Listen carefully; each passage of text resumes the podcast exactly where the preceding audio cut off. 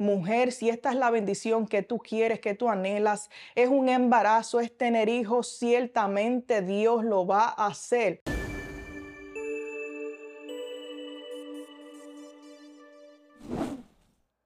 Dios le bendiga, bienvenidos a Cultura de Avivamiento. Les saluda su hermana María Angeli y estaré compartiendo con ustedes un breve testimonio bajo el tema El Dios de lo imposible. La palabra del Señor nos dice en Juan 11:40, no te he dicho que si crees verás la gloria de Dios. Yo estuve muchos años anhelando esa bendición de poder tener hijos y nada ocurría. Aparte de ser estéril, yo tenía otras condiciones que me impedían ser madre. Y es triste y hasta desesperante ver amigas, familiares o conocidas teniendo esa bendición de poder concebir un hijo, pero que tú no puedas ir a las tiendas, ver ropa de bebés, ver mujeres embarazadas y que tú no puedas. Mi nivel de depresión y ansiedad era alto, pero aún así yo sabía que Dios podía hacerlo. En la Biblia vemos el testimonio de muchas mujeres que no podían tener hijos. Vemos a Sara, vemos a Ana, a Rebeca, a Raquel, pero Dios hizo de lo imposible posible. Y Elizabeth en el Nuevo Testamento, cuando vio el milagro que Dios había hecho en ella, dijo, y bienaventurada la que creyó porque se cumplirá lo que le fue dicho de parte del Señor. Yo sabía que Dios podía hacerlo, aleluya. Pasaron muchos años hasta que el milagro tan esperado ocurrió y quedé embarazada.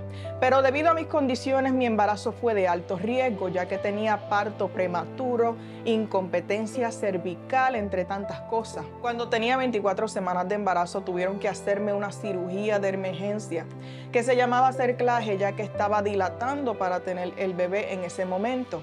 Después de la cirugía, los doctores no aseguraban al niño, no le aseguraban su vida, ya que al parecer eh, no tenía casi líquido amniótico y al parecer ellos habían roto las membranas también. Me hicieron muchos exámenes y los doctores decían que el niño, si es que sobrevive cuando nazca, puede ser que quede vegetal para siempre. Pero mira lo que Dios hizo, un pastor eh, quien también pertenecía al ejército, llama a mi esposo desde una misión donde él se encuentra y nos dice que Dios está moviendo cielo y tierra por nosotros y que él avergonzaría la ciencia. Aleluya. Y así fue. Después de esa llamada entró la doctora al cuarto diciendo que los exámenes que me habían hecho habían sido erróneos y que el niño estaba bien y que no me habían roto las membranas. Bendito Dios. Luego que salí del hospital, mi embarazo siguió siendo alto riesgo. Estuve cuatro meses en cama, mi movimiento corporal era limitado y aún mi aseo personal tenía que hacerlo en la cama debido a que tenía constantes contracciones. Yo dependía totalmente de mi esposo y de mi mamá, quien tuvo que viajar de Puerto Rico para ayudarme en medio de este proceso. El enemigo de las almas no quería que mi hijo Caleb naciera y la ciencia lo veía imposible, los enfermeros, los doctores lo veían imposible y aún parecía que mi propio cuerpo no estaba cooperando con el embarazo. Pero lo que es difícil o imposible para los hombres es posible para Dios. Yo tuve a mi niño a las 40 semanas para la gloria de Dios y he podido entender y ver la fidelidad de Dios. Mujer, si este milagro es el que tú estás esperando de parte de Dios, déjame decirte que no importa tu condición de salud o lo que la ciencia haya dicho de ti, la manifestación del poder de Dios va por encima de toda situación y circunstancia que podamos enfrentar y atravesar. La palabra del Señor nos dice en Segunda de Reyes capítulo 4. Un día Eliseo llegó y se quedó a dormir en la habitación que le habían construido. Luego le dijo a su sirviente Gietzi, esta señora se ha preocupado mucho por nosotros, pregúntale qué podemos hacer por ella.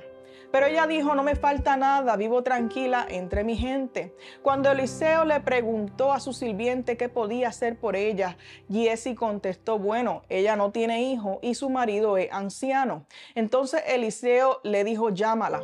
El sirviente la llamó y cuando ella llegó, se quedó en la puerta.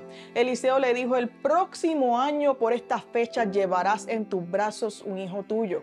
La mujer le respondió, usted es un profeta de Dios y yo soy una servidora, por favor, no me mienta.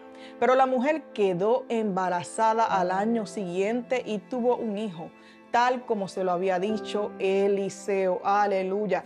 Ciertamente para Dios no hay nada difícil, no hay nada imposible. Le servimos al Dios de lo imposible. Y la palabra del Señor nos dice, como dijimos en el principio de este testimonio, no te he dicho que si crees verás la gloria de Dios. Mujer, si esta es la bendición que tú quieres, que tú anhelas, es un embarazo, es tener hijos, ciertamente Dios lo va a hacer, porque para Él no hay nada difícil. Bendito sea el Señor. Y espero que este breve testimonio bendiga tu vida, te ministre, te exhorto a que lo compartas con aquellas personas que tú sepas que le vas a ministrar. Esto fue Cultura de Avivamiento, que el Señor le bendiga.